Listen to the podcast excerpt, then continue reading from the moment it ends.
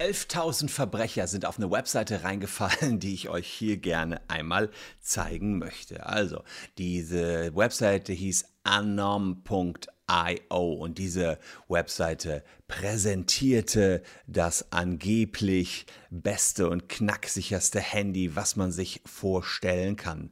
Äh, leider gibt es die Webseite nur noch bei archive.org, denn ähm, aktuell sieht die etwas anders aus. Also äh, damit wurden die Verbrecher angelockt. 11.000 Drogendealer nutzten dieses super Handy, um ihre Kommunikation zu verschlüsseln. Und jetzt das die Webseite. Die ist offenbar vom FBI äh, und auch von den verschiedenen anderen Behörden, die da mitgewirkt haben, unter anderem Europol unter dem Hashtag Trojan Shield, also Trojaner-Schutz, ähm, blockiert worden. Das sieht erstmal so aus, als wenn es hier eine Plattform gab, ähm, die betrieben worden ist von Verbrechern, um untereinander zu kommunizieren. Und äh, diese Plattform ist dann unterwandert worden vom FBI und von Europol. So hat es auch die Tagesschau berichtet und viele, viele andere Medien. Aber das ist gar nicht wahr. In Wirklichkeit ist diese Plattform aufgesetzt worden von der australischen Polizei, die sich das äh, beim Konsum legaler Drogen gemeinsam ausgedacht hat mit dem FBI und die gesamte Plattform war nur fake und viele, viele tausend Verbrecher sind drauf reingefallen und die Handschellen haben nun geklickt. Was da die Medien falsch berichtet haben und was dann wiederum andere andere Medien erst viel später aufgeklärt haben. Und was das überhaupt für eine komische Plattform ist, zeige ich euch in diesem Video.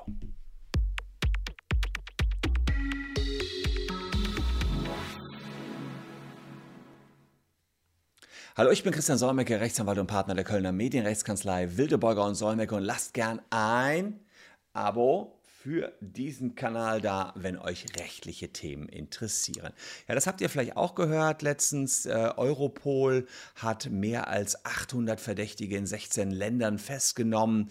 Es war der größte, die größte Polizeioperation, die es in dieser Form je gegeben hat. Insgesamt waren Verbrecherbanden in 100 Ländern aktiv und es gab 700 Razzien im Juni in Europa, Neuseeland, Australien und den USA. Dabei wurden 8 Tonnen Kokain beschlagnahmt. Und in den Medien hieß es, die Polizei habe sich Zugang zu einer verschlüsselten Kommunikationsplattform verschafft. Und ich bin der ganzen Sache natürlich auf dem Grund gegangen und habe dann diesen Artikel bei Heise gefunden. Und die sagen erstmal auch das gleiche, 11.000 Verbrecher ähm, haben einen verschlüsselten Dienst äh, genommen, aber anders als die Tagesschau sagen die, sie sind auf einen Dienst reingefallen.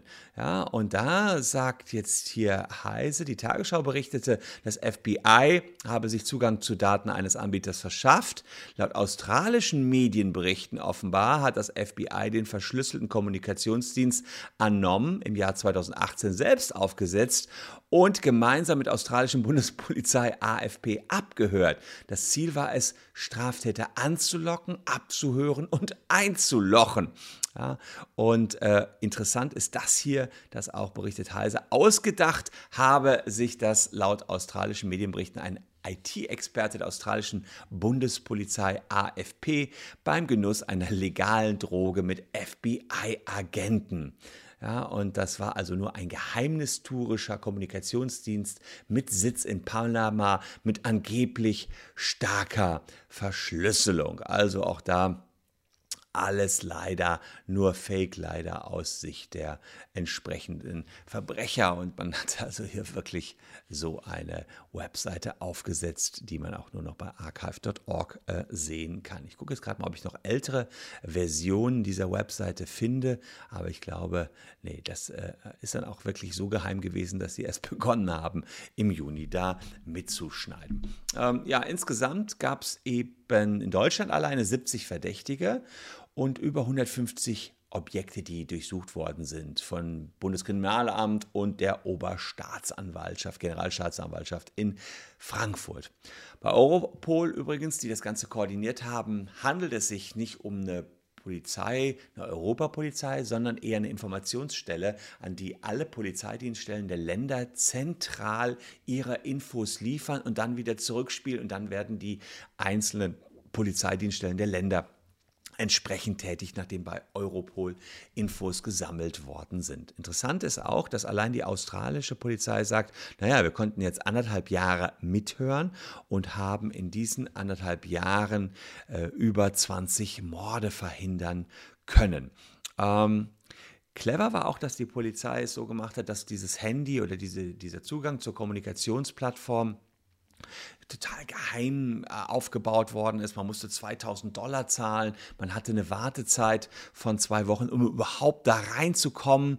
Und das, was man überhaupt nicht wusste, war, dass man in einen sogenannten Honeypot gestolpert ist. Also in einen Honigpot und die Polizei, die durfte dort dann die ganze Zeit lustig mitlesen. Und zwar nicht so knapp. 27 Millionen Nachrichten konnten gefiltert werden. Und äh, ja gut, die Polizei hat eben tausende von diesen präparierten Telefonen überhin verschickt. Das heißt, die gesamte Kommunikationsplattform ist nach eben diesem Bericht von heise.de von der Polizei betrieben worden. Und genutzt wurden die von Mafia-Mitgliedern, asiatischen Verbrechersyndikaten, kriminellen Motorradbanden, Geldwäschebanden und, und, und. Ja, und äh, das ist also wirklich fast zu schön, um wahr zu sein. Ich glaube, die konnten das selber gar nicht glauben. Äh, sie haben also da jetzt so viele Verdächtige festgenommen, dass die noch Jahre beschäftigt sein werden, das alles auszuwerten. Äh, spannend ist natürlich, inwiefern die Polizei überhaupt mitlesen darf oder überhaupt Leute zu einer Straftat anstiften darf. Das ist tatsächlich nicht so easy. Dann ist man ein sogenannter Agent Provocateur und eventuell ähm, ist es eben so, dass derjenige dann ja eben nicht mehr in die Haftung kommen kann. Hier muss man allerdings sagen, hat die Polizei ja nichts anderes gemacht als mitgelesen und den Verbrechern, ja gut, ein bisschen schon in die Steigbügel geholfen, wenn sie denen die Plattform auch noch gestellt hat und die dann noch anon äh, .io genannt. Also irgendwie ist die Story fast zu irre, um wahr zu sein. Ja, Polizei jubelt tausenden äh, Gangstern eine Fake-App runter, so wie jetzt WhatsApp-Fake-Apps, was euch alles so untergejubelt wird, ja, über Trojaner und jetzt ist sozusagen Rolle rückwärts, die Polizei jubelt unter und das ist, war so der größte Schlag, der auf internationaler Ebene jemals passiert ist. Und wenn das auch noch wahr ist, ja, dass sich jemand von der australischen Polizei, das bei Genuss legaler Drogen mit der FBI, mit dem FBI zusammen ausgedacht hat und die gesamte Welt hebt dann da tausend Kriminelle und zig Tonnen Kokain ähm, aus äh, hoch ist das wirklich, wirklich unglaublich. Natürlich wurde hier geworben, natürlich mit der besten Verschlüsselung, die man sich vorstellen kann. AES, Argon 2, OMEMO-Verfahren.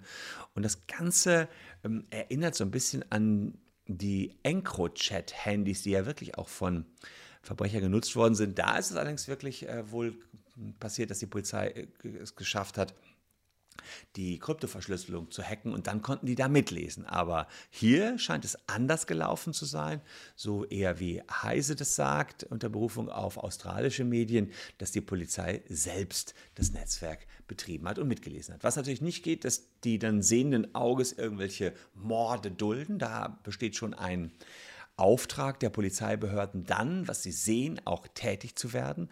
Und natürlich ja, müssen sie erstmal warten, bis sich Verbrechen anbahnen. Also die Frage ist, die man sicherlich sich auch hier stellen kann, inwiefern ist es vertretbar, dass man anderthalb Jahre die Verbrecher sich darauf organisieren lässt und dann erst zuschlägt. Andererseits ist so diese Plattform erst verbreitet worden und man konnte natürlich so auch erst den ganz großen Coup landen.